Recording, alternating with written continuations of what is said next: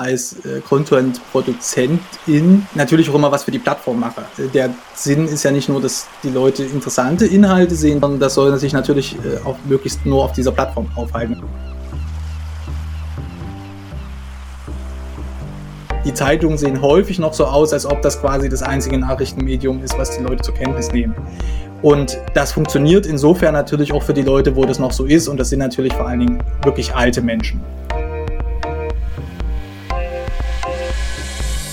Und damit herzlich willkommen beim Windhauch Podcast. Mein Name ist Tobias Sauer und ich bin heute zusammen mit dem Philipp Greifenstein. Hallo. Guten Tag, Herr Greifenstein. Wer bist du? Was machst du? Ich arbeite als freier Journalist und bin einer der Mitgründer der Eule, dem Magazin für Kirche, Politik und Kultur. Freier Journalist und Gründer von einem Medienmagazin, das klingt ähm, nach einer ideellen, aber nicht unbedingt monetären Erfolgsstory, oder? Ich muss nicht hungern, das ist schon mal ganz praktisch. Ja, das äh, unterscheidet äh, mich ja auch von vielen Menschen. Und dann ist es natürlich auch eine Frage dessen, ja, was man gerne macht. Und da gebe ich gerne zu, ja. Ähm, wenn man, äh, da geht es mir wie vielen Menschen, das verfolgt, was einem Spaß macht, dann wird man jetzt nicht unbedingt reich damit, das ist klar. Ja. Ähm, das, das, übergeordnete Thema, was du damit ansprichst, ist, wie geht es eigentlich in der Publizistik und im Journalismus allgemein zu? Und die aufmerksamen HörerInnen äh, deines Podcasts sind ja Mediennutzende. Und äh, denen ist, denke ich, an vielen Ecken das Problem auch schon mal bewusst geworden. Also vielleicht, wenn sie im Netz Nachrichten versuchen zu lesen und vor einer Bezahlschranke landen und sich dann fragen, ah, ist das ärgerlich, ich möchte ja nicht das ganze Medium ähm, abonnieren, aber diesen einzelnen Artikel lesen. Das ist immer so eine Streitfrage, die seit Jahren aktuell ist. Aber von irgendwas muss ja ähm, der Journalismus tatsächlich leben oder Medien sich finanzieren. Und das ist natürlich auch eine Frage, die für uns in der Eule ähm, aktuell ist, beziehungsweise wo wir versuchen, da ähm, eine Antwort darauf zu finden, ähm, was uns sicherlich von anderen kirchlichen Medien insofern unterscheidet, weil wir ja nicht von einer Kirche abhängig sind oder kirchlich subventioniert werden ähm, und auch nicht von dem Verlagshaus. Und ähm, ja, das heißt, ähm, ein wenig neue Wege gehen wir damit dann schon. Ne? Also wir sind natürlich nicht das einzige Medium, was versucht, sich im Netz äh, zu finanzieren, aber in der christlichen Publizistik in Deutschland ist das relativ neu. Die Eule gibt es ja schon eine ganze Weile, gell? Wann habt ihr euch gegründet? Mhm. Ja, zwei, so 2017, im Sommer 2017 haben wir unser Magazin gestartet und wir, das sind Max, Eva und ich. Und wir haben uns kennengelernt bei einem Vorgängerprojekt quasi der Eule. Das gibt es jetzt seit ein paar Wochen gar nicht mehr online. Das ist ein bisschen schade. Ne? Also das Internet vergisst durchaus. Äh, theologiestudierende.de. Das war mal ein Gruppenblog des Studierendenrates der evangelischen Theologiestudenten und Studierenden. Und irgendwann haben wir dann festgestellt, ja, mit dem Theologiestudium haben wir ja gar nicht mehr so viel zu tun. Und ähm, da hatte sich aber dann insbesondere bei mir eben die Lust am ähm, Journalismus über Kirchen und äh, Religionen ähm, verbreitert, vergrößert, verdringlicht. Und dann haben wir zu dritt eben ein neues Magazin gegründet, nämlich die Eule. Was ich ähm, sehr bemerkenswert finde, ist, ich hatte letzte Woche Gunnar Engel zu Gast ähm, und jetzt dich und mich und wir sind beide 2017, 2016, 2017 gestartet. War wohl auch irgendwie so eine magische, äh, also ja gut, wir sind alle eine Generation, gell? Dann sind wir fertig geworden mit Studium oder so. Aber ich hatte auch das Gefühl, dass, dass also wir sind ja, ähm, Ruach ist ja vorher auch ein Blogprojekt gewesen, das war damals auch noch äh, effizient, sowas zu machen und hat äh, Spaß gemacht. So. Und seitdem hat sich ja die Medienlandschaft auch nochmal gewandelt, wie sie sich äh, wahrscheinlich immer können wir wandelt, können wir gleich nochmal drauf gucken. Mhm. Aber es war schon, glaube ich, so eine, äh, so eine Zeit, wo viele Projekte auch gestartet sind, die jetzt äh, etablierter sind. Also zum Beispiel auch die Eule. Devotionalium ist ja auch gestartet in, mhm. in dem Bereich von, von Max. Mhm. Ja, ich glaube, das ist immer ein Wellen, das äh, glaube ich schon. Ähm, man muss in, ich finde, in der Kirche muss man immer ein bisschen aufpassen mit den Generationenzuschreibungen, damit man da nicht zu kleinteilig wird. Ne? Am Ende hat man es dann eher mit Jahrgängen zu tun als mit Generationen. Aber ich glaube, das ist schon, also wenn es jetzt um, um das Netz, um Kirche im Netz geht, dann haben wir natürlich schon so ein paar ähm, unterschiedliche Wellen Menschen, die eher so über die Technik gekommen sind, auch schon ganz früh in den 80ern und äh, 90er Jahren und dann einfach Dinge ausprobiert haben Und dann ähm, in den 2000er Jahren, wo sich vieles auch schon institutionalisiert hat. Ähm, und dann, und da würde ich dann äh, dich und mich und vielleicht äh, einen Großteil der Akteure, die jetzt über 30 sind, mit dazu nehmen, die irgendwann in den äh, 2000er oder ausgehenden 2000er und Anfang der 2010er Jahre irgendwie gestartet sind mit ihren ersten Projekten.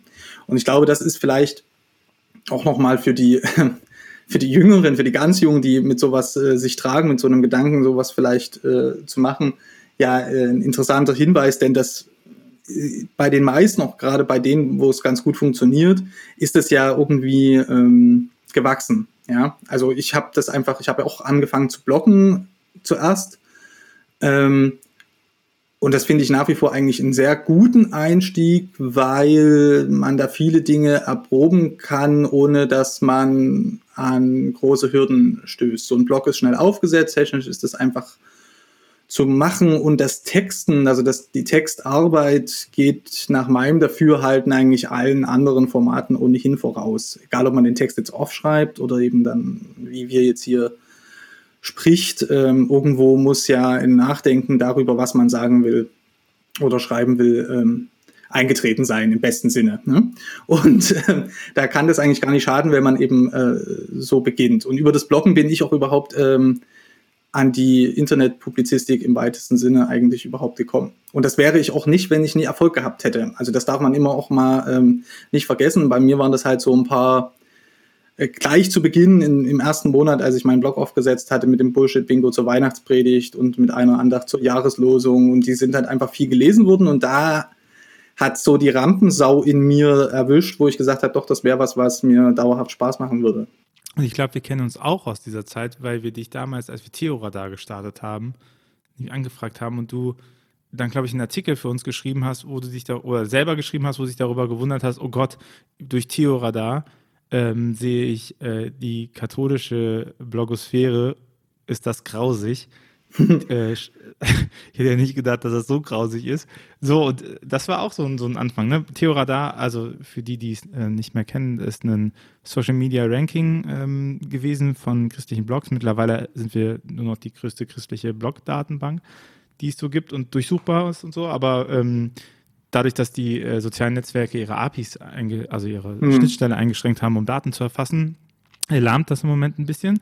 Aber darüber, ähm, das war auch noch die Zeit, wo Blogs auch aktiver sahen. Ne? Also jetzt sind Blogs auch mehr auf Plattformen wiedergegangen, zumindest ja, im digitalen Kircheraum. Ja, ja Oder und nein. Also ja und nein, würde ich sagen. Also erstens äh, muss ich dir komplett widersprechen. Ne? Also bitte mal nie immer von digitale Kirche sprechen und einzelne Communities in einzelnen Plattformen meinen. Ja, also äh, verteidige da so ein bisschen die Idee derjenigen, die mit dem Hashtag in Deutschland zumindest zuerst aufgetreten sind und die meinten damit, dass dann alle Digitalisierungsphänomene, die irgendwie mit Kirchen zu tun haben oder in der Kirche eine Rolle spielen, ähm, äh, gemeint sind. Und ich finde die Engführung auf Social Media oder noch schlimmer die Engführung auf einzelne Plattformen oder auf einzelne Darstellungsformen auf Plattformen, also jetzt ganz praktisch, ähm, Nehmen wir mal das Beispiel Instagram, auf dem du ja doch sehr aktiv bist. Ne? Also wenn man jetzt sagt, die digitale Kirche ist also das, was sich da auf Instagram frömmigkeitsmäßig äh, tummelt oder ähm, gar nur die offiziellen Akteure und Akteurinnen, die da ähm, in, wirken ähm, oder nur bestimmte Darstellungsformen wie eben die Influencer, dann würde man das, glaube ich, zu eng führen.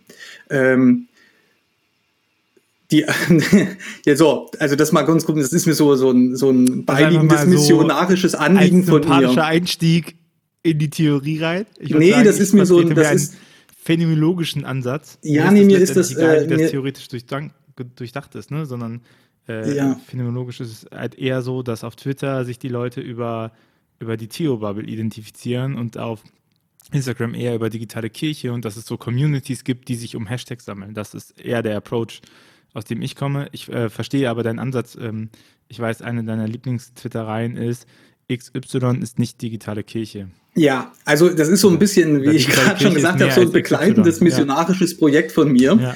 Mein Problem ist nicht, dass einzelne äh, Akteurin oder auch nur äh, Beobachterin oder zeitweise TeilnehmerInnen ähm, das so benutzen, überhaupt nie. Ähm, aber es entgeht, äh, also gerade den Leuten, die sich intensiver damit beschäftigen wollen oder auch die daran ähm, teilhaben, das zu gestalten, einfach ein gewaltiger Teil dessen, was eigentlich die Gestaltungsaufgabe von Digitalisierung in der Kirche ist, wenn man das so eng führt.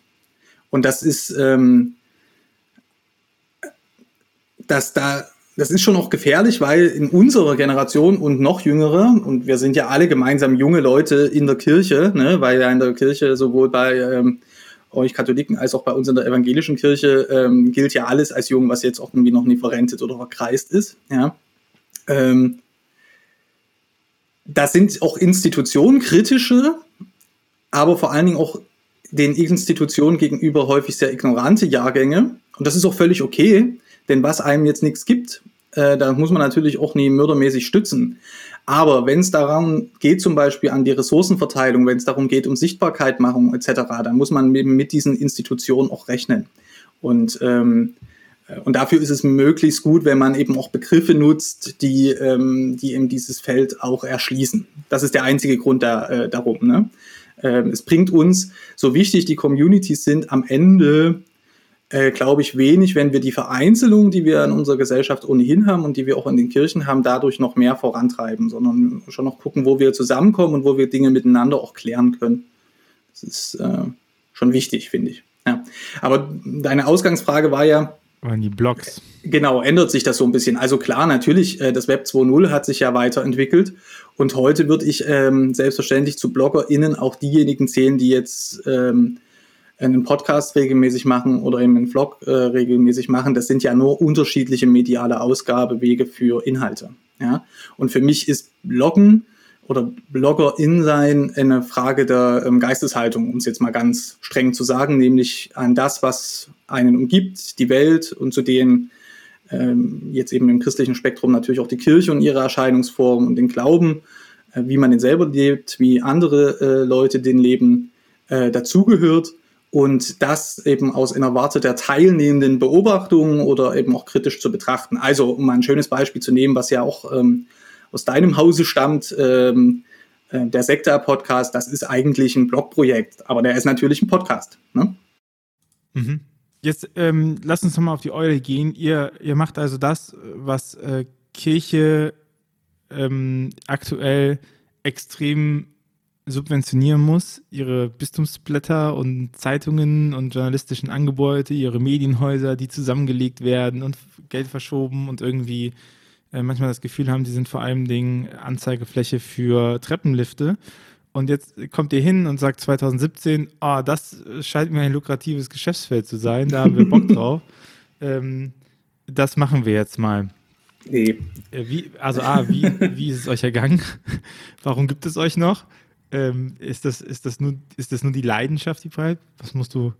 Nee, äh, also ähm, wir machen auch nicht genau das, was jetzt die von dir gerade angesprochene regionalen Kirchenzeitungen, die es ja in den ähm, evangelischen Landeskirchen gibt, äh, in den katholischen Bistümern gibt, aber die gibt es ähm, dann aber ganz häufig wirklich komplett ehrenamtlich geführt, eben auch in den Verbänden der ähm, evangelischen Freikirchen oder auch der anderen Freikirchen.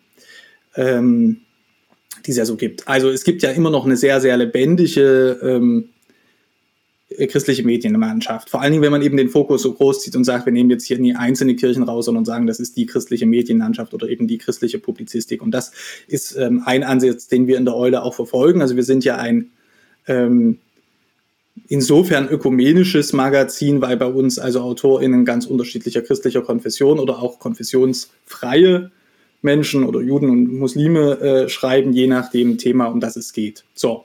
Und dann machen wir uns, unterscheidet uns noch etwas anderes von diesen, Religio äh, von diesen äh, Regionalzeitungen, nämlich eben die Regionalität. Also wir machen jetzt nicht dauerhaft die Beobachtung eines bestimmten Kartengebietes, sondern bewegen uns im deutschsprachigen Raum immer dorthin, wo es jetzt auch gerade wichtig ist. Ne? Also das kann natürlich sein, dass jetzt, wie wir das auch schon erlebt haben ähm, in den vergangenen Jahren, dass eben dann jetzt in meiner eigenen Heimatkirche, aus der ich stamme, der sächsischen Landeskirche, ein Bischof zurücktreten muss. Da sind wir natürlich dann in der Fall, in dem Fall tatsächlich nah dran und irgendwie regional. Aber im Grunde genommen beobachten wir die Kirchen- und Religionspolitik im deutschsprachigen Raum. Ne, mit, natürlich mit einem Schwerpunkt irgendwie auf Deutschland, aber wir versuchen, dass auch Österreich und die Schweiz nicht ganz wegkippt. Und ähm, das machen wir als in, in einer Form der Dauerbeobachtung, zum Beispiel mit unserem wöchentlichen Newsletter, den LATDH, jeden Sonntag. der von vielen, ähm, ja, sagen wir mal, Kirchenprofis äh, gelesen wird. Also viele Leute, die bei Kirchens arbeiten. Ähm, und dazu natürlich auch Leute, die sich einfach so interessieren. Und das ist unser wöchentlicher Überblick über die Kirchen- und Religionsnachrichten, ähm, die gerade aktuell sind. Also in der Woche aktuell waren oder in der nächsten Woche aktuell werden und die kommentieren wir und ordnen das kritisch ein, um gerade auch denjenigen eine Chance zu geben, die also unter der Woche sehr viel zu tun haben, an diesen Themen auch irgendwie dran zu bleiben.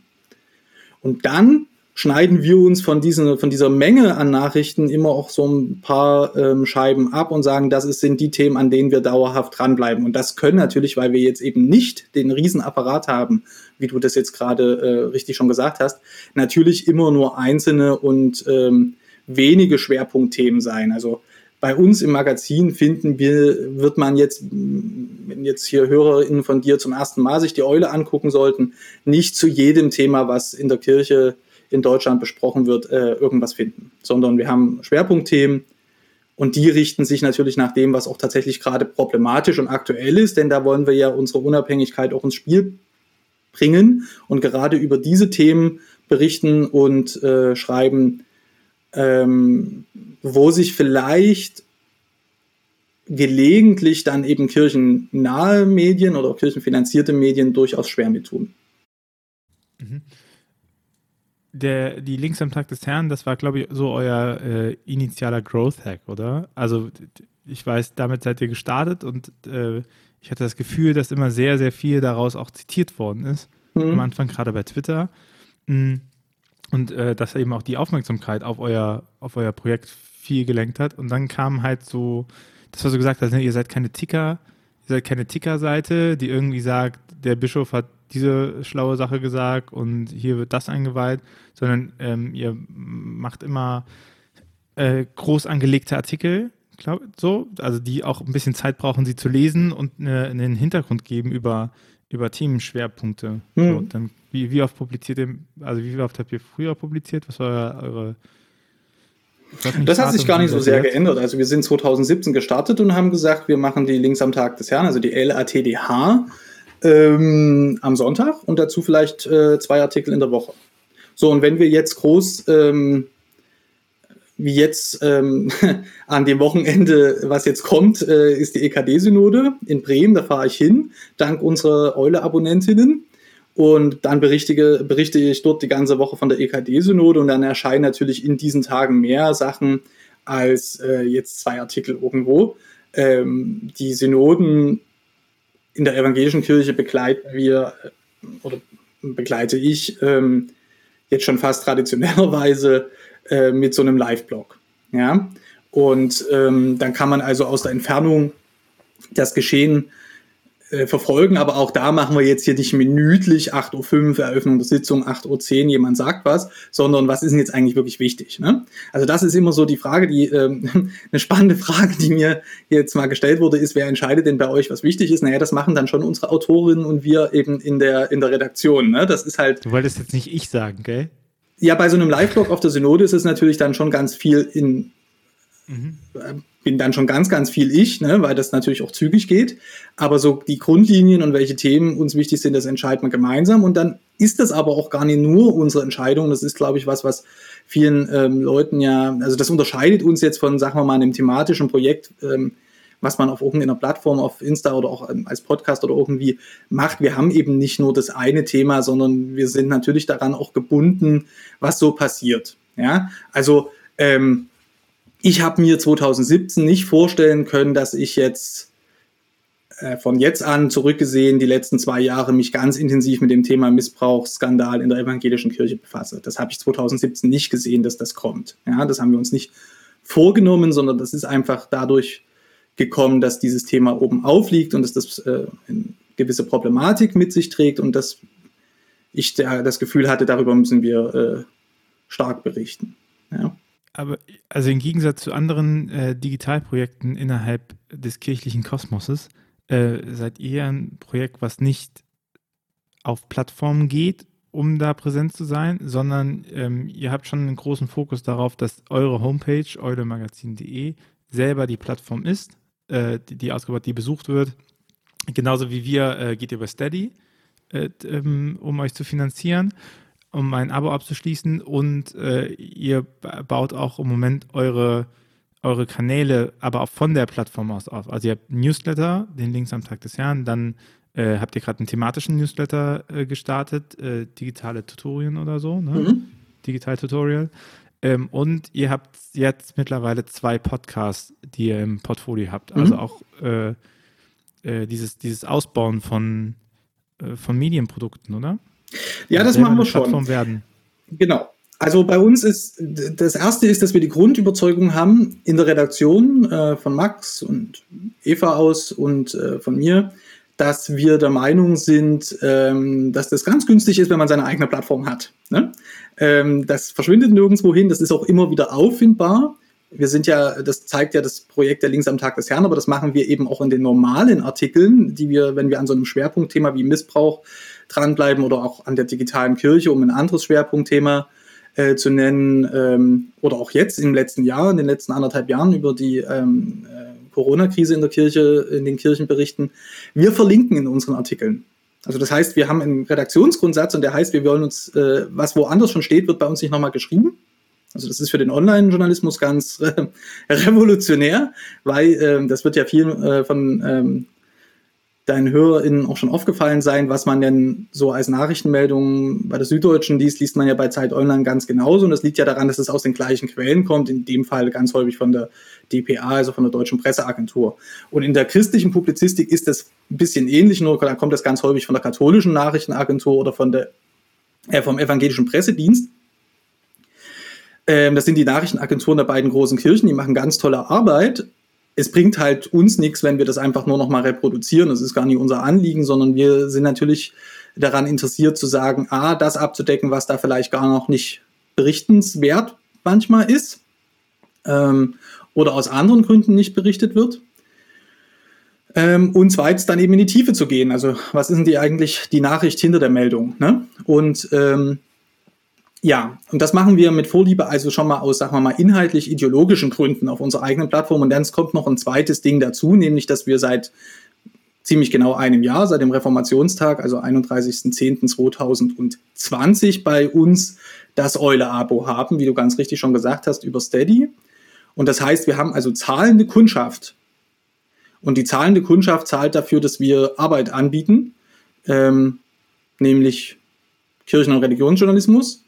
Und das verbietet es von uns, also aus unserer Sicht ohnehin, dass wir jetzt einzelne Inhalte, die mit diesem Geld ähm, erstellt werden, dann auf Plattformen ähm, anbieten, wo eben nicht alle von denen Zugang, äh, Zugang haben. Ja?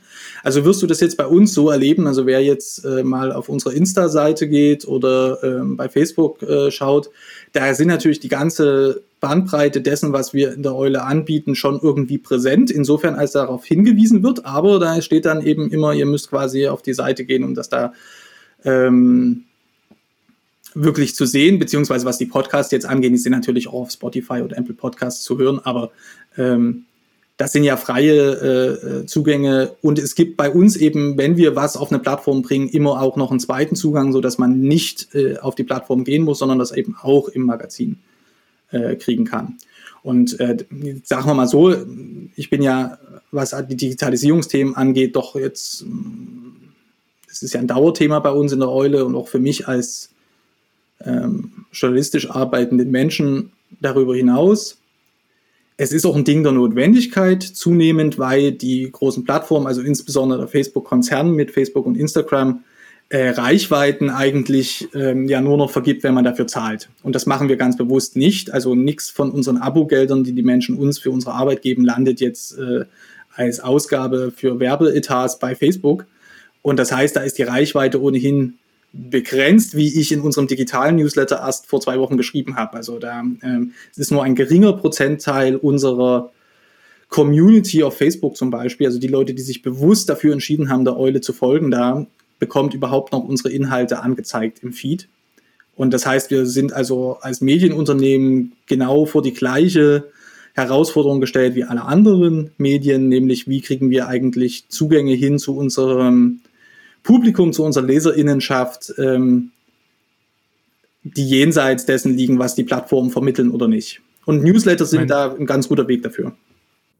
Ich meine, der, ähm, die brennendere Frage ist doch, wie bekommst du Zugang zu neuen LeserInnen, oder? Also ich meine, wenn die einmal eure Seite haben und da sagen, okay, das ist für mich so guter Content, dass ich den regelmäßig lese oder ich habe die Links am Tag des Jahres. Das heißt, ich habe einen wöchentlichen Kontaktpunkt mit, äh, mit diesem Magazin, was mich immer wieder daran erinnert, dass es das gibt. Hm, dann ist ja cool, aber wie, wie machst du das, äh, dass Leute überhaupt darauf aufmerksam werden? Das ist ja etwas, was die Plattformen und die Social-Media-Kanäle ja sehr oft können. Weil wenn ein Artikel geteilt wird, ne, also wenn ein Artikel viral geht bei Facebook, dann hat das immer noch äh, enorme Kraft. So, da kommt kein anderes Social Media Netzwerk äh, ran, was so die Reichweite angeht. Wie erreicht ihr neue Leser? Durch die Inhalte. Also das ist, ähm, niemand äh, wird äh, die Eule dauerhaft lesen oder erst recht bezahlen wollen, da, äh, weil wir eine besonders äh, schicke Ansprache äh, haben, sondern was wir natürlich in den letzten. Aber die Frage ist ja, wie die aufmerksam werden auf euch, ne? Also, dass ihr gute Inhalte macht, ist ja toll, aber ich kann ja auch super Inhalte machen und äh, niemand sieht mich. Ja, glaube ich gar nicht so sehr. Ich glaube, was, was, was qualitätsvoll ist und was, äh, was wichtig ist, ähm, also na, relevant, um mal diesen schönen Begriff zu benutzen, ähm, das wird auch äh, gesehen werden. Also wir haben das zumindestens, das ist jetzt, wir können die Diskussion ein bisschen erden. Wir haben das in den letzten Jahren ja einfach auch schon häufig genug erlebt, dass wir an Themen dran waren, die äh, eklatant wichtig waren und wo das dann natürlich auch geteilt wurde und weitergegeben wurde.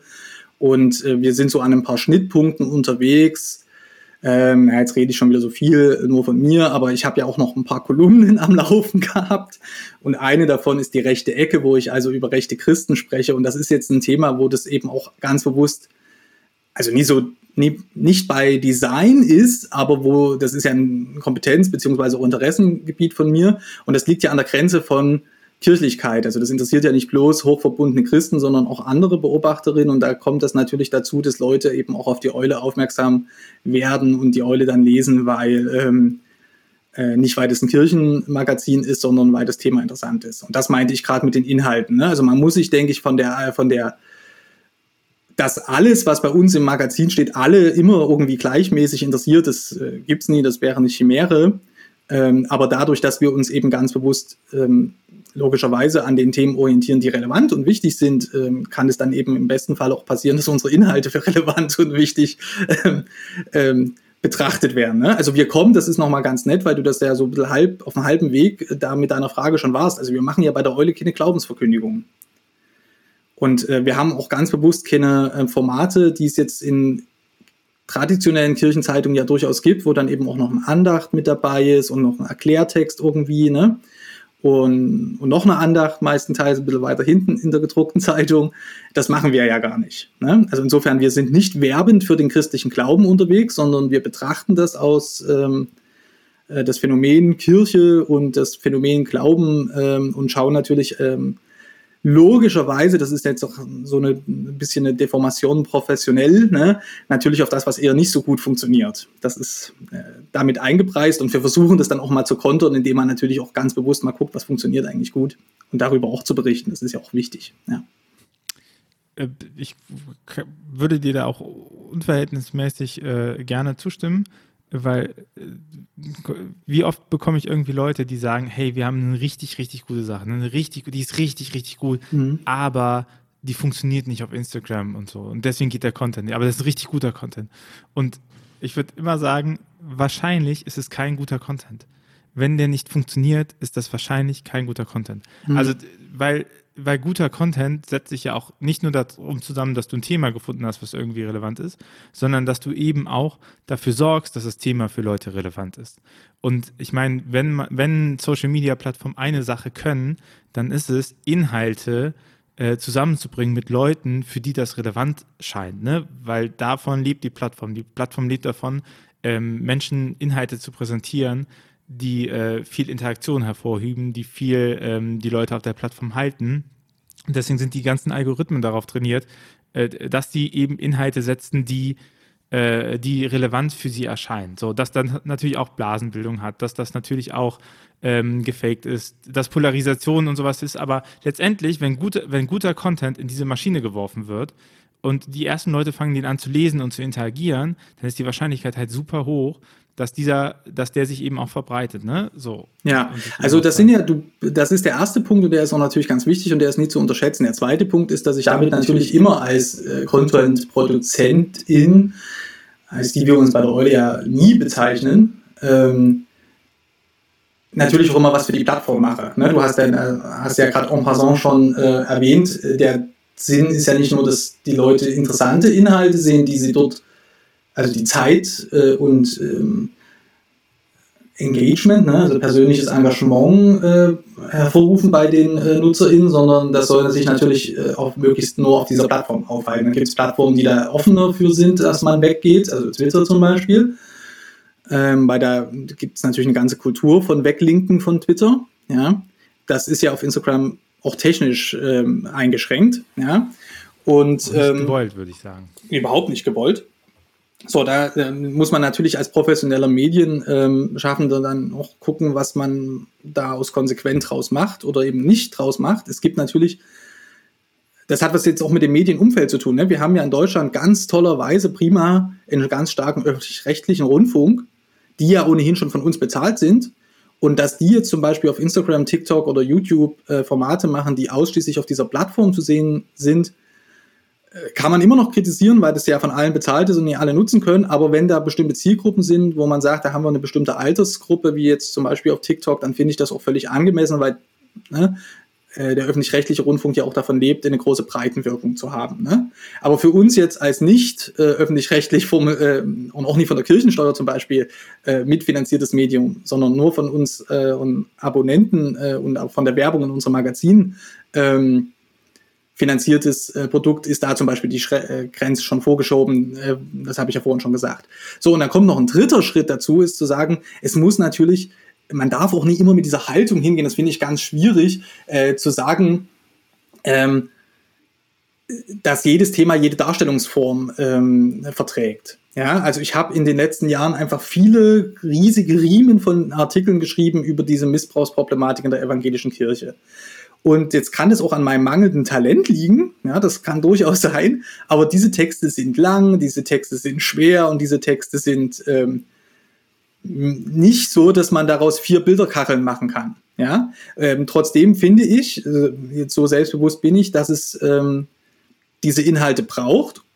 Und wenn ja jetzt jemand, der sonst eher ähm, ausschließlich auf einer einzelnen Plattform unterwegs äh, ist, sagt, aber dieses Thema interessiert mich jetzt, dann muss er halt am Ende googeln und wird auch googeln. Ne? Das gehört ja zu unserem Lebensalltag dazu. Wie häufig googeln wir jeden Tag?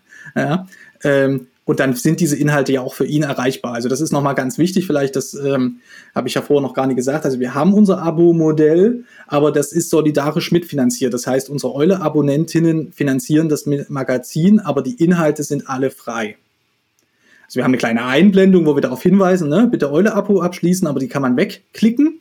Und dann kann man alle unsere Inhalte frei und kostenlos lesen. Das ist ganz wichtig, weil wir natürlich immer wieder neue LeserInnen haben, die jetzt die Eule erst entdecken und natürlich dann erstmal gucken wollen, wofür äh, sie eventuell dann Geld einsetzen wollen für ein Eule-Abo. Und erst im nächsten Schritt wird das aber natürlich schon wichtig. Ich glaube, das ist auch ganz wichtig für unsere Generation, das zu verstehen ähm, das muss man dann am Ende schon bezahlen. Also man kann nicht immer sagen, oh Gottes Willen, äh, das müsste es geben, ich möchte diese und folgende Information, damit muss ich doch dringend mal jemand befassen, ne? das sind ja alles so wichtige Sätze. Ja, das haben wir natürlich auch selber in der Hand, nämlich unter anderem ähm, in unserem Geldbeutel. Ne? Das ist ganz wichtig. Also äh, wir haben natürlich eine kostenlose Kultur im Netz und das ist auch ganz prima. Vieles ist ja quasi auch schon vorbezahlt durch den öffentlich-rechtlichen Rundfunk. Aber gerade was die Religion und die Kirchen angeht, die sind gesamtgesellschaftlich ja auf dem Relevanz absteigenden Ast befindlich.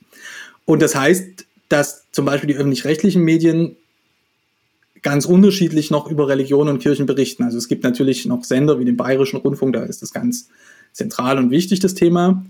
Äh, aber es gibt auch andere Regionen in Deutschland, wo das wirklich ganz selten nur noch der Fall ist, beziehungsweise nur noch dann, wenn es ganz irgendwie ganz besonders wichtig wird, ja, oder ganz besonders prominent.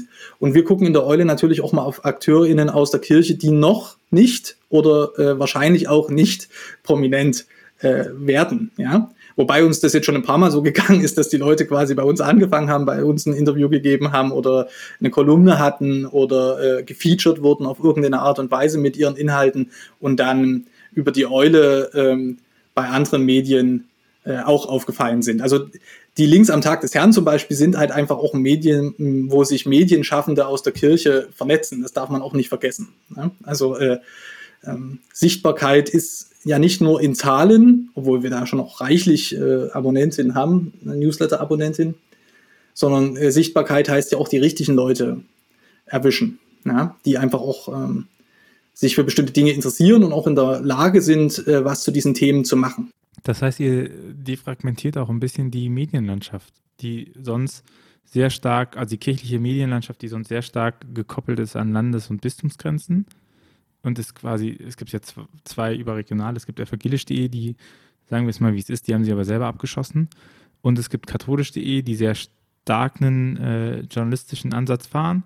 Mhm. Ähm, und dann gibt es die, äh, die beiden Presseagenturen, aber dann die ganzen Medienhäuser, äh, es, gibt, es gibt welche, die sind aktiver und ähm, produktiver unterwegs. Ähm, keine Ahnung, Kirche und Leben in Münster oder äh, Sonntagsblatt, wo du, wo du so merkst, die probieren, die probieren Themen aus, die probieren mal Artikel aus, das poppt so ein bisschen mal nochmal raus und es gibt äh, Sachen, die sind mehr eingeschlafen, aber dann doch immer irgendwie diesen Regionalbezug so. Und wenn du jetzt sagst, ähm, links am Tag des Herrn sind, sind ein Vernetzungscharakter und wir machen ähm, größere Artikel und wir schreiben nichts, was schon woanders geschrieben ist, dann sorgt ihr ja auch dafür, äh, dass ihr so eine so eine, so eine rote, so einen roten Faden durch die Medienlandschaft zieht, oder? Dass ihr halt sagt, so, wenn mhm. du die aufwendig recherchierten Sachen hast, wir machen nicht so viel, aber dann machen wir es halt gut.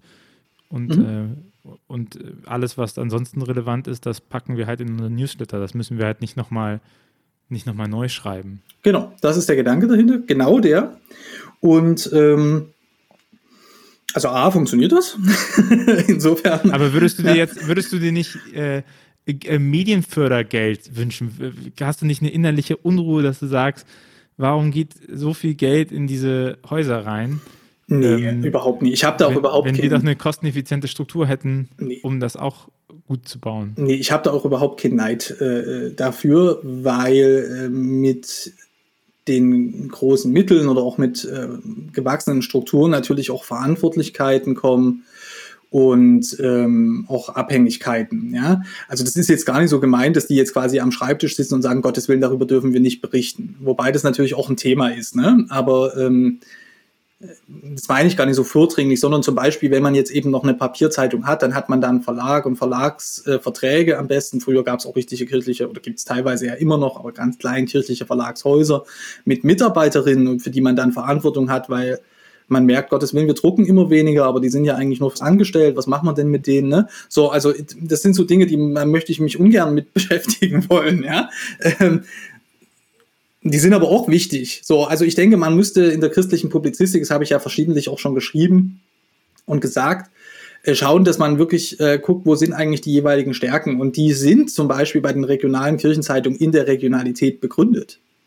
Und was so langweilig ist an der christlichen Publizistik, warum auch so wenig Leute aus unserer Generation, geschweige denn noch jünger, ähm, überhaupt eine regionale Kirchenzeitung lesen, zur Kenntnis nehmen, geschweige denn bezahlen wollen, liegt daran, dass dann doch ganz viel vom Immergleichen da ist. Also die regionale Kirchenzeitung macht ja dann eben auch die, hat ja auch Seiten für Deutschland und für Europa und dann sind die Meldungen von der EPD beziehungsweise von der KNA mit dabei, aber da ist der Medienwandel, hat da voll zugeschlagen. Das haben wir ja alles. Die Leute, die es wirklich interessiert, die haben das ja unter der Woche schon irgendwo gelesen. Warum brauche ich das dann noch in der gedruckten Zeitung? Da hätte ich dann jetzt gerne eigentlich die Regionalnachrichten. Aber die sind natürlich auch aufwendig zu recherchieren. Das ist vielleicht auch nicht immer ganz so spannend. Die muss man halt selber machen. Ne? Muss man selber machen. Dafür reicht natürlich auch teilweise das, was als Personalausstattung diesen Medien innerhalb der Kirche innerhalb der ganz Kirche häufig nicht zu. Ne? Also wenn man will, dass Regionalberichterstattung stattfindet, dann muss man natürlich auch Redakteure und, Redakteure und ReporterInnen haben, die da hingehen und sich das angucken. Ne? Sich das angucken. Ähm, und das, und das, ich bin, ich bin der Meinung, ohne den Kollegen, ohne den nahe zu treten, ist so nahe zu treten, ist es rechnet halt so viel damit, halt dass wir so eben keine Konvergenz haben, insofern, als dass wir im Netz unterwegs sind, sondern die Zeitungen sehen häufig noch so aus, als ob das quasi das einzige Nachrichtenmedium ist, was die Leute zur Kenntnis nehmen. Und das funktioniert insofern natürlich auch für die Leute, wo das noch so ist, und das sind natürlich und das sind natürlich alte Menschen, wirklich alte Menschen. Und und für die ist das noch so, die nehmen halt Kirchennachrichten einmal die Hand, einmal die Woche in der Hand und blättern darin. Das ist aber halt natürlich, das ist aber halt natürlich ganz für die Zukunft, und heute schon, und heute schon ein schwieriges Ding. Ja.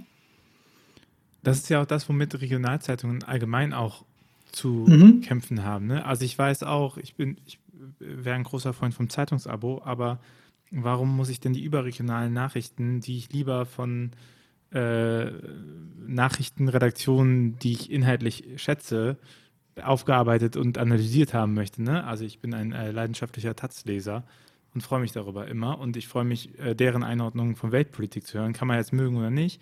Aber wenn ich dann hier den trierischen Volksfreund lese und der redet mir nochmal darüber, was Cum-Ex bedeutet, dann, dann äh, steigen meine Nackenhaare ja. auf. So, aber was mich halt voll interessieren würde, wäre natürlich, wie sieht es aus mit Trierer Lokalpolitik? Also, ne, wie sieht es aus mit den Fahrradwegen? Äh, gibt's, was gibt es da? Arbeiten die Leute alle richtig?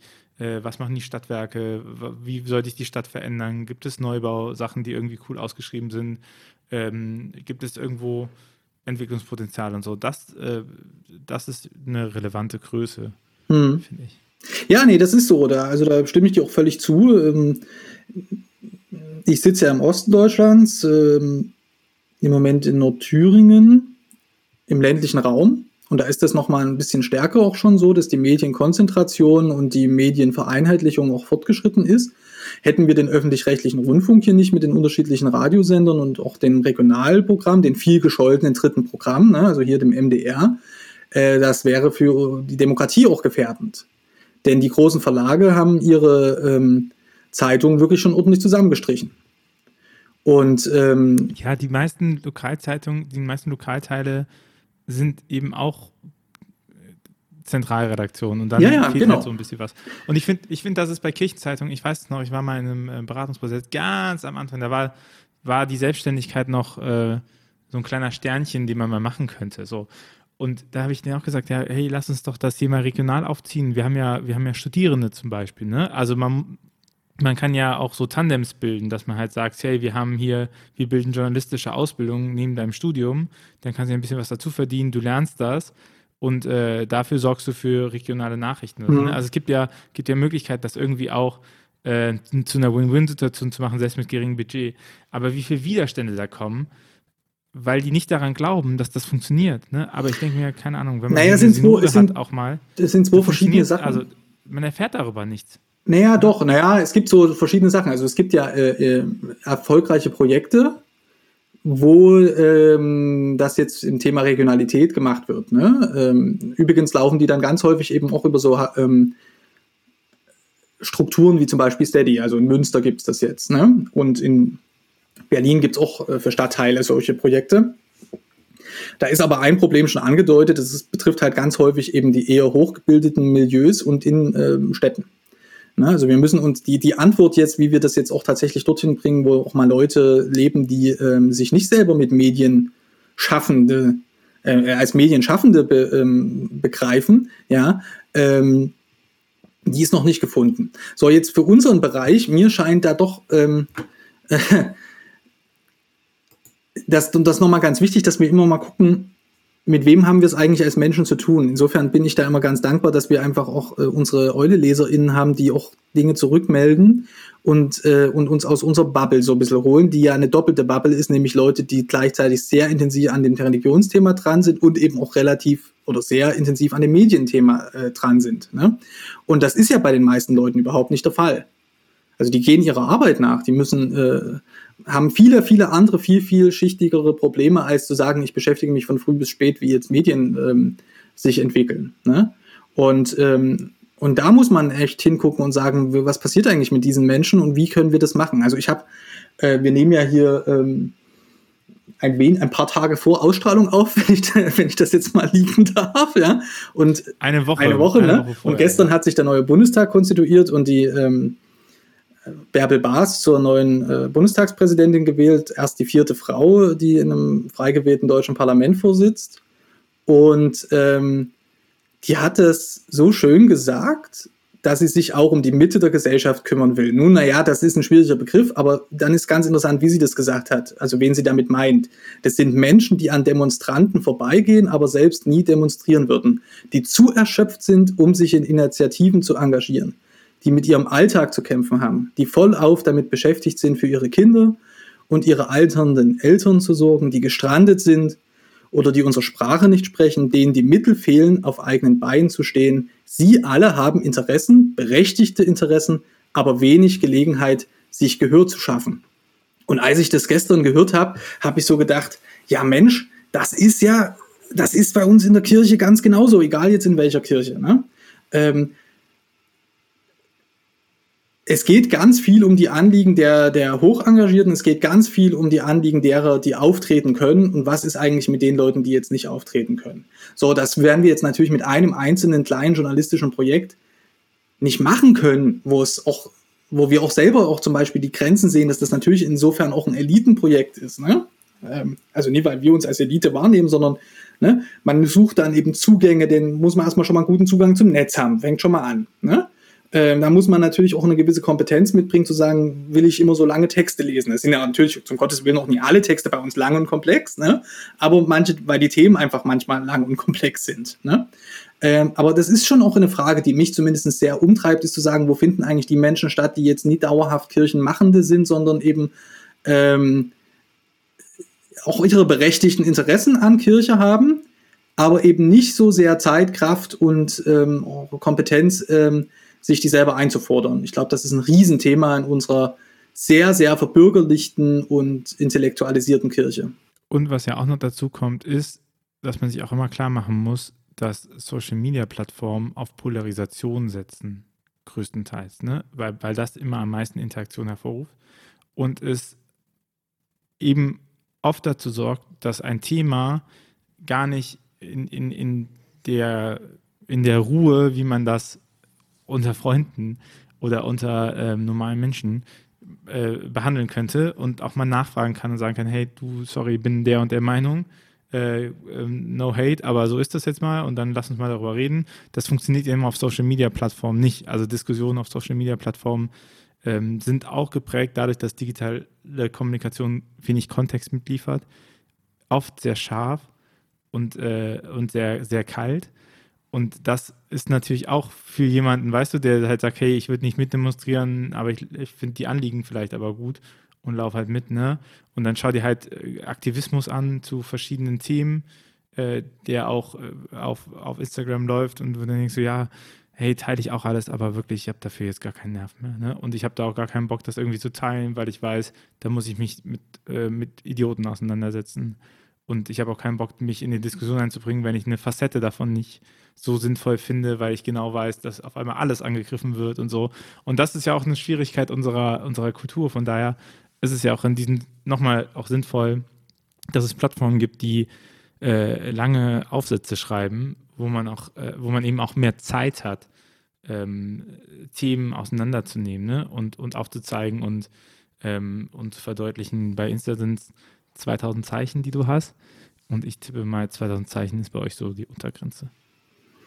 Ja, ja, aber ich, also ich wollen wir jetzt hier nicht den Eindruck erwecken, dass bei uns immer nur lange Essays und Aufsätze stehen, aber ähm, naja, aber es ist schon, es ist ja schon was anderes, ob ich sage, ich mache jetzt ein Bild, was Aufmerksamkeit erregen muss. Also ich meine, so funktioniert die Plattform, ne?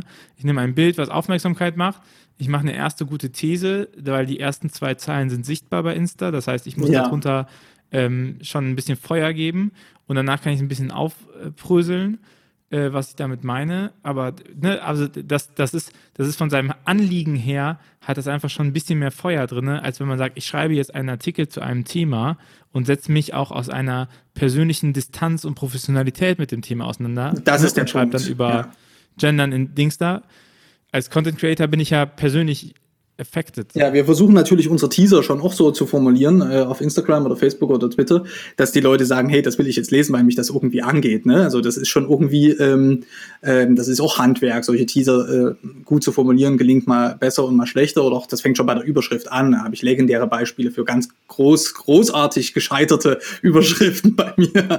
Aber ähm, das ist das eine. Das andere ist, ich mache das jetzt mal ganz konkret am Beispiel. Letzte Woche habe ich über die ähm, Migration, Flucht und Seenotrettung wieder geschrieben. Das ist auch so ein Thema, was wir immer wieder in der Eule haben, weil sich ja die Kirchen da auch äh, engagieren äh, für alle ähm, äh, Flucht- und Migrationsthemen und eben auch für die Seenotrettung. So und jetzt ist es halt so, dass an dem Tag die Meldung kam, wie viele Menschen gerade auf der Sea-Watch 3 darauf warteten, in sicheren Hafen anlaufen zu können. Die Meldung ist quasi schon raus. Die haben die e Nachrichtenagenturen gebracht. Das kann man auch vielleicht auch in einem anderen Magazin lesen.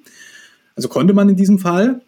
Und an dem gleichen Tag veröffentlichen die evangelische und katholische Kirche gemeinsam mit der Arbeitsgemeinschaft der christlichen Kirchen in Deutschland eine neue Migrations- nicht Denkschrift, aber ein gemeinsames Wort, so nennen die das. Das Wort ist aber sehr lang, nämlich 200 Seiten.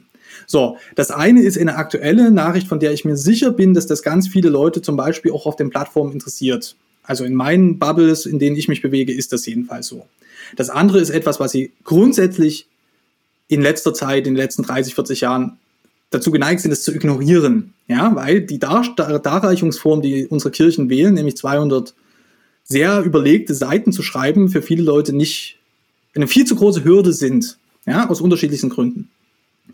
Und wenn ich mich jetzt hinsetze und sage, schrei ich schreibe darüber, dann versuche ich das so miteinander zu versprechen, dass denen gleichzeitig deutlich wird, was wollen eigentlich die Kirchen gerade, also was ähm, ne, das also zutreffend wiederzugeben, was den Kirchen ein Anliegen ist zu sagen, aber das natürlich auch tatsächlich ähm, unter das Licht dessen zu stellen, passt das jetzt gerade, ist das wichtig? Also ich bin natürlich, ich bin ja kein PR-Mensch für die Kirche und muss sagen, dass das wichtig ist, sondern ich befrage das dann danach, ist das wichtig, ähm, trifft das das Thema eigentlich, ähm, ist das hilfreich äh, und gut? Ja, und das ist natürlich dann am Ende mein eigenes Urteil, das ist klar. Ne? Und insofern ist das, äh, ist, ähm, da treff, da sind wir quasi auf einer Linie unterwegs, auch als journalistisches Medium auf einer Linie unterwegs mit den Leuten, die jetzt äh, sich als Influencer oder als äh, GlaubenskommunikatorInnen wahrnehmen.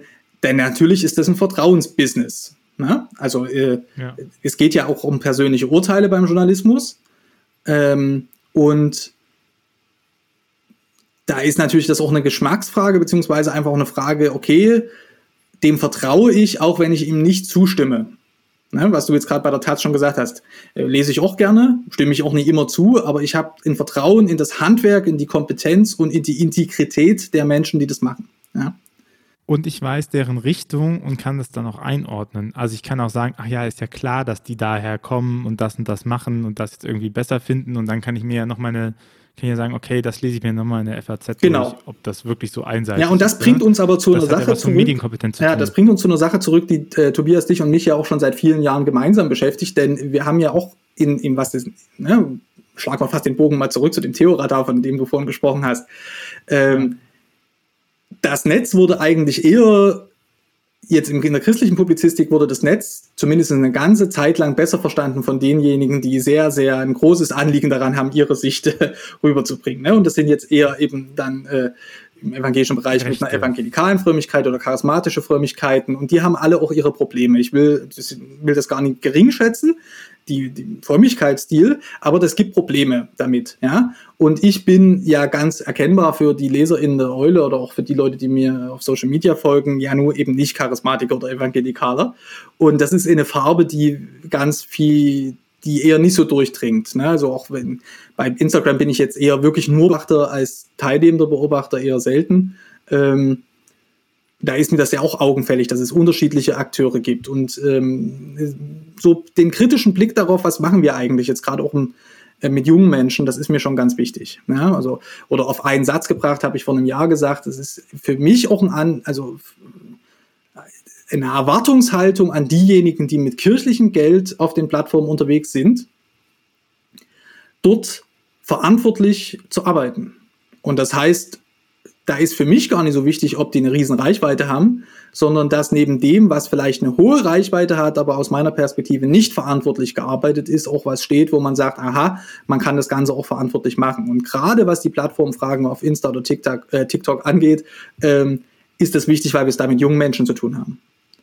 Und äh, da haben wir auch eine ich Schutzfunktion. An dieser Stelle ist, äh, ich möchte an dieser Stelle nochmal auf Funk verweisen. Ich finde nämlich, die machen das sehr, sehr, sehr gut. Also ähm, wie die YouTube aufgerollt haben mit, äh, mit guten Inhalten. Und äh, das kann man wirklich, da kann man nur den Hut vollziehen. Natürlich haben die ein ganz anderes Budget, aber ich glaube, wenn Kirche sich äh, gesamtbundesdeutsch mal zusammenschließen würde und äh, produktiv arbeitet an solchen Themen, dann würden die auch etwas äh, Vergleichbares für das Budget hinbekommen. Ne? Also ich glaube, das ist, auch eine, das ist auch eine Frage, die man macht. Also ich meine, durch Funk ist ja auch das erste Mal ARD und ZDF in eine App reingekommen. Ne? Das war ja auch etwas, was nie möglich war und so. Also ich, ich glaube, ähm, und es gibt ja auch, das muss man auch immer sagen, es gibt ja auch kirchliche Formate innerhalb von Funk, aber die werden ja auch einfach. Also ich glaube, das ist halt ne? ein schwieriges so. Thema, weil man mal zur Kenntnis nehmen muss, dass es nicht bloß um die Art der Vermittlung geht, sondern dass einfach Glauben ähm, und auch traditionelle Glaubensformen in Religionen jetzt nie mehr für jeden affizierend sind, also nie mehr jeden angehen. Das ist auch völlig okay. Ne? Ähm, das hat einfach was damit zu tun, wir sind in einer pluralen Gesellschaft und die muss man erstmal grundsätzlich bejahen, dann wird man daran auch nie die ganze Zeit quasi verzweifeln. Ja? Ähm, Funk ist ein prima Beispiel, das wünschen sich ja mal ganz viele Leute, dass das in den Kirchen funktioniert. Da haben wir dann große Sozial, äh, so Social Media Redaktionen, katholisch-evangelisch zusammen oder zumindest in der evangelischen Kirche oder zumindest in der katholischen Kirche. Ich habe da prinzipiell nichts dagegen. Ich habe da aber auch wenig Schiss vor, weil das, das wird ja eh nicht ja, weil die föderalen Strukturen dagegen sprechen, dass das ähm, passiert. Und das sind, kommen wir wieder zu, zu etwas, was ich am Anfang gesagt habe, wenn man die Strukturen ignoriert, ja, die Institutionen als für sich unwichtig erachtet, dann wird man natürlich dort auch nie was bewegen können. Also das hat ja ganz konkrete Gründe, warum das nicht passiert. Ja? Das, was du und ich für logisch erachten würden, äh, ähm, passiert ja trotzdem nicht. Ne? Und dann ist so der nächste Punkt dazu, ist, wo, wo könnte die Antwort ähm, liegen. Äh, und die sehe ich in einer, in einer größeren Vielfalt, in denen dann zum Beispiel in diesem Konzert der Vielfältigkeit zum Beispiel so ein Angebot wie die Eule ähm, auch funktionieren kann. Das wird natürlich nie äh, Millionenreichweite, darum geht es gar nicht, sondern es geht darum, eben in eine, in eine, bestimmte Farbe für einen bestimmten Interessensbereich hinzuzufügen, der für unsere Gesellschaft und für unsere Kirchen wichtig ist. Ähm, nicht, weil das Publikums, weil, weil das Traumschiff und äh, Feste mit Silbereisenniveau äh, hätte, was jetzt die Leserinnenzahl angeht, sondern weil ähm, wir hier eine Debatte, weil wir hier Debatten führen, die für unsere Gesellschaft und für unsere Kirchen wichtig sind. Und wenn die nicht geführt werden, dann landen wir dort, äh, was äh, Fabian macht. Ne? Wenn die Kirche aufhört, ihre Fragen in der Öffentlichkeit für alle wahrnehmbar und ernsthaft zu diskutieren, und ernsthaft dann unterscheidet uns nichts von religiösen Sondergemeinschaften, mit all den Gefahren, mit all die das Gefahren, zuerst für die Schwachen, die in diesen, für die Schwachen in diesen Religionsgemeinschaften mit sich Religionsgemeinschaften mit sich ähm, bringt. Und da gehört das Licht dran. Und da ne? gehört also, das Licht dran. Ähm, ne? Also äh, Licht und frische Luft. Licht und frische Luft. Dinge auch heilen können. Dinge auch heilen können. Meine letzte Frage an dich. Was ist, wünschst du dir von für einer Kirche der Zukunft? Ich wünsche mir, dass die meine Generation, der jetzt knapp über 30-Jährigen und die noch jüngeren Menschen die Möglichkeiten wahrnehmen, die ihnen äh, eingeräumt werden, beziehungsweise die sie auch selber schon erkämpft haben, was die Beteiligung angeht. Das ist ja in der evangelischen Kirche wirklich überproportional erreicht, dass junge Menschen auch in den Synoden, in den Kirchenvorständen mitsprechen, mitentscheiden können. In der katholischen Kirche geht es ja gerade darum, ob überhaupt Mitbeteiligung und wann und wenn dann wie viel. Ne? Das ist ja auch wichtig, sind ja auch viele junge Menschen zum Beispiel da. ja, aber es sind ja junge Menschen ja. mit dabei. Ähm, liegt auf einer anderen Ebene. Das Thema, wir reden in der evangelischen Kirche nicht davon, dass wir Mitbestimmung erstmal realisieren wollen. Wir bestimmen ja. Die Frage ist natürlich, wie geht es trotzdem vorbei? Und da gibt es ja andere institutionelle Hinderungsgründe. Ne? Und man soll auch jetzt nie so sagen, na, bloß weil die Leute jung sind, haben die recht. Oder bloß weil die Leute jung sind, sind die sich einer Meinung. Überhaupt nie. Aber das sind natürlich wichtige, wichtige Gedanken und auch wichtige Lebenserfahrungen für, ähm, die wir brauchen in der Kirche. dass Leute, die zum Beispiel junge Familien haben ähm, oder selber noch aus dem Jugendalter kommen, äh, mitsprechen und nicht, dass sich so ähm, vereinzelt auf die Interessen von Menschen, die ähm, eher in Richtung Rentenalter tendieren. Ja? Aber ich wünsche mir, und das ist so Wunsch 1b, wir brauchen auch die Älteren und was mir zunehmend auffällt, ist, dass Leute denken, ja bloß wer heute älter ist, ist quasi permanent rückständig. Und da erwarte ich, dass die Leute auch mal gucken, welches Jahr wir haben. 2021 bedeutet nämlich, dass die Leute, die jetzt von mir aus kurz vorm Renteneintritt stehen, nicht jung waren, als Adenauer regiert hat, sondern äh, in den 80er und 90er Jahren teilweise erst äh, so richtig ins Berufsleben gestartet sind, wie das bei uns äh, ja auch äh, ist. Und das sind eigentlich vom in viele, in, bei ganz, ganz vielen Themen sind das natürliche Verbündete. Und wenn man da immer so eine grün, äh, künstliche Trennung aufbaut, weil wie unsere Generation zum Beispiel ein bisschen anders spricht, ja, anders gendert als die ähm, zum Beispiel, ähm, dann wird das nicht hilfreich sein. Ähm, also ich glaube, dass in den Kirchen ganz viele Menschen auch auf, darauf warten, dass sich Menschen mit ihnen gemeinsam engagieren und dass man genau hingucken muss, wer sind eigentlich Verbündete. Und wenn man sich da umschaut und ehrlich ist und vielleicht auch mal ein bisschen guckt, dass es Verbündete heißt, nicht, dass man sich hundertprozentig versteht, sondern 95 ne, oder 85 Prozent, dass dann ganz viele Leute, die Lust haben, sich in der Kirche zu engagieren, das auch entdecken werden, dass da schon andere Leute sind, mit denen sie das gemeinsam machen können. Auf jeder Ebene. Ja? Und dass es überhaupt keinen Anlass gibt zu verzweifeln. Äh, überhaupt nicht. Ja? Fürchte dich nicht, die, auch die gute Weihnachtsbotschaft äh, am Ende. Jetzt hast du doch Glaubensverkündigung gemacht. Philipp, danke für deine Zeit. Äh, wenn du, liebe Hörerinnen, liebe Hörer, diesen Podcast magst und unterstützen möchtest, dann hast du die Möglichkeit, das über Steady zu machen. steadyhq.com slash windtauch oder auch auf windtauch.ruach.jetzt slash support. Ähm, das würde uns sehr freuen, denn das hilft uns dabei, diesen Podcast zu produzieren und auch weiter zu auszuarbeiten. Wenn du uns supportest, dann bekommst du jeden Donnerstagmorgen auch einen kleinen Newsletter mit den wichtigsten Themen ähm, von dem Podcast äh, zusammengefasst, sodass du dich gut informieren kannst und schnell entscheiden, ob du Lust auf die Stunde hast oder ob dir die Informationen schon reichen. Manchmal ist ja Textform auch ziemlich cool, da musst du keine Notizen mit dabei machen. Ansonsten einfach ähm, äh, diese Folge teilen, wenn du, wenn, wenn es dir gefällt, andere Folgen teilen, das hilft uns immer äh, sehr. Und wenn du natürlich Lust hast auf ähm, guten, kritischen, äh, recherchierten Kirchenjournalismus, dann äh, darfst du auch die Eule supporten. Aber nur, wenn du genügend Geld hast, um uns auch zu supporten. so sieht das nämlich aus. Philipp, vielen Dank für deine Zeit und für deine Gedanken zum Thema kirchliche Medienlandschaft. Ja, danke. Tschüss. Ciao.